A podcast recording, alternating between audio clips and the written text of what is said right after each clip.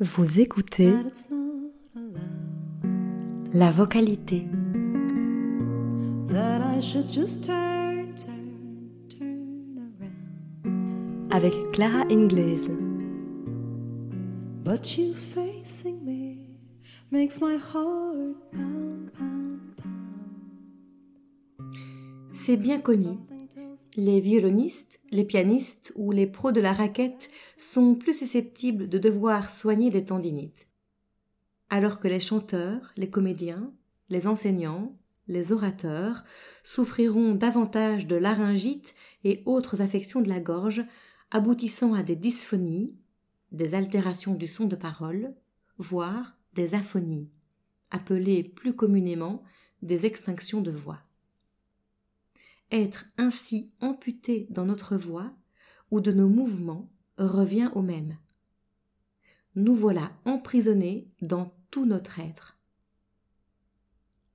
Nous le disions déjà dans l'un ou l'autre épisode de notre podcast, c'est quand la voix vient à manquer que nous prenons conscience de sa valeur. Nous sommes toutes et tous menacés un jour ou l'autre par son effacement, et dès lors par le risque de devenir à notre tour des sans-voix. Prendre soin de sa voix, c'est prendre soin de soi, mais aussi de l'autre. Car être à l'écoute de soi nous amène à davantage de disponibilité pour les autres, dans un espace de parole ouvert et fluide, où les voix peuvent s'approcher lentement ou à tire-d'aile, en tous les cas, se rencontrer. Mais avant la rencontre avec l'autre, revenons un instant à soi, avec dans la série des récits de voix celui-ci.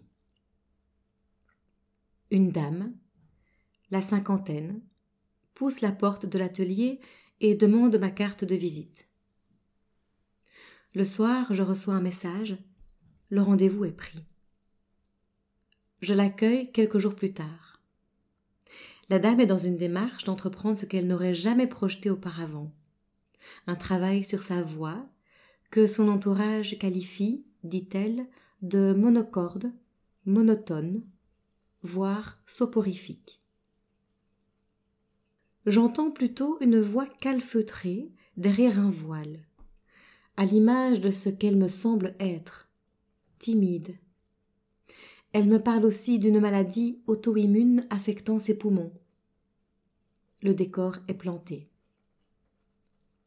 On passe un bon moment à chercher ensemble des appuis, à les amener à la conscience. On souffle dans une paille, on fait des bulles dans un verre d'eau, des moyennes, des grandes, ça déborde, elle s'excuse. Des petites, ça coupe. Il y a des ratés. Ce sont les plus durs. La dame a un souffle plus long que le mien, alors que je pratique cet exercice depuis des années. Je le lui dis. Je la vois se redresser. Elle parle beaucoup de ce qu'elle sent.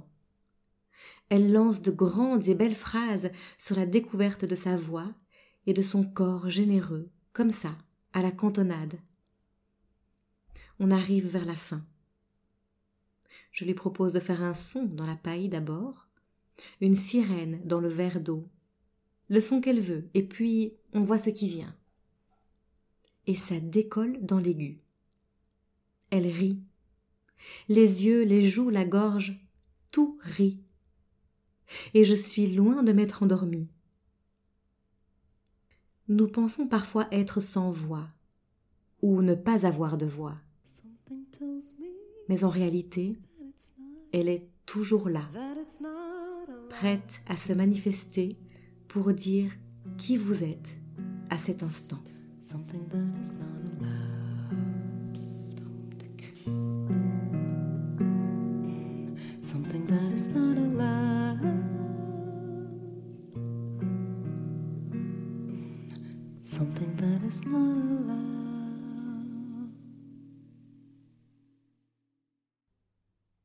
La vocalité est une production de Lettres en Voix. Si vous souhaitez nous aider à faire grandir notre jeune podcast, n'hésitez pas à laisser vos commentaires et vos étoiles sur vos plateformes d'écoute préférées et à nous suivre sur nos réseaux sociaux.